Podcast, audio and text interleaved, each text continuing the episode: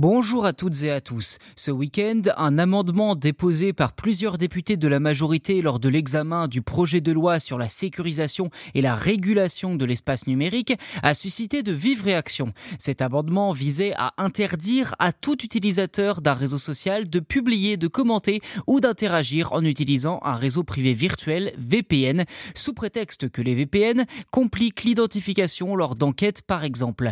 Cette proposition a suscité une forte opposition de la part des experts en cybersécurité à l'image de Jérôme Notin, responsable du dispositif d'aide aux victimes cybermalveillance.gouv.fr, qui a souligné ce week-end que ses propres agents utilisent un VPN pour le travail. En effet, bien que tous les VPN ne garantissent pas le même niveau de sécurité, il reste souvent un moyen efficace pour se protéger contre les cyberattaques et pour masquer sa connexion.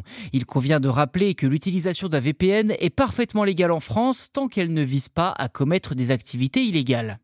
Face aux nombreuses critiques et aux inquiétudes concernant la censure d'une part et les atteintes à la démocratie de l'autre, la majorité en place à l'Assemblée nationale a décidé de faire marche arrière. Le député Mounir Belamiti, auteur de l'amendement controversé, l'a finalement retiré de lui-même. Il a expliqué sa démarche en ces termes Nous voulions ouvrir un débat sur un sujet que nous estimons insuffisamment pris en compte dans le débat public.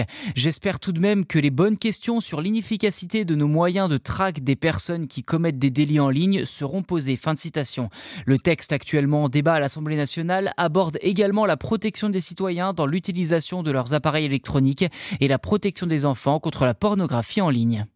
Voilà pour cet épisode. N'hésitez pas à vous abonner au podcast si ce n'est pas déjà fait sur votre plateforme d'écoute préférée. C'est gratuit et en plus vous serez les premiers informés lors de la sortie des futurs numéros.